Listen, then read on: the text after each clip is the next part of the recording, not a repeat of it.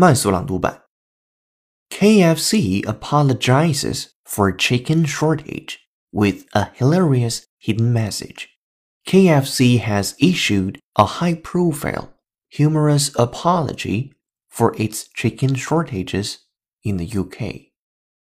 The fast food chain used a full-page ad in British newspapers to apologize for shutting down hundreds of restaurants this week because it ran out of chicken.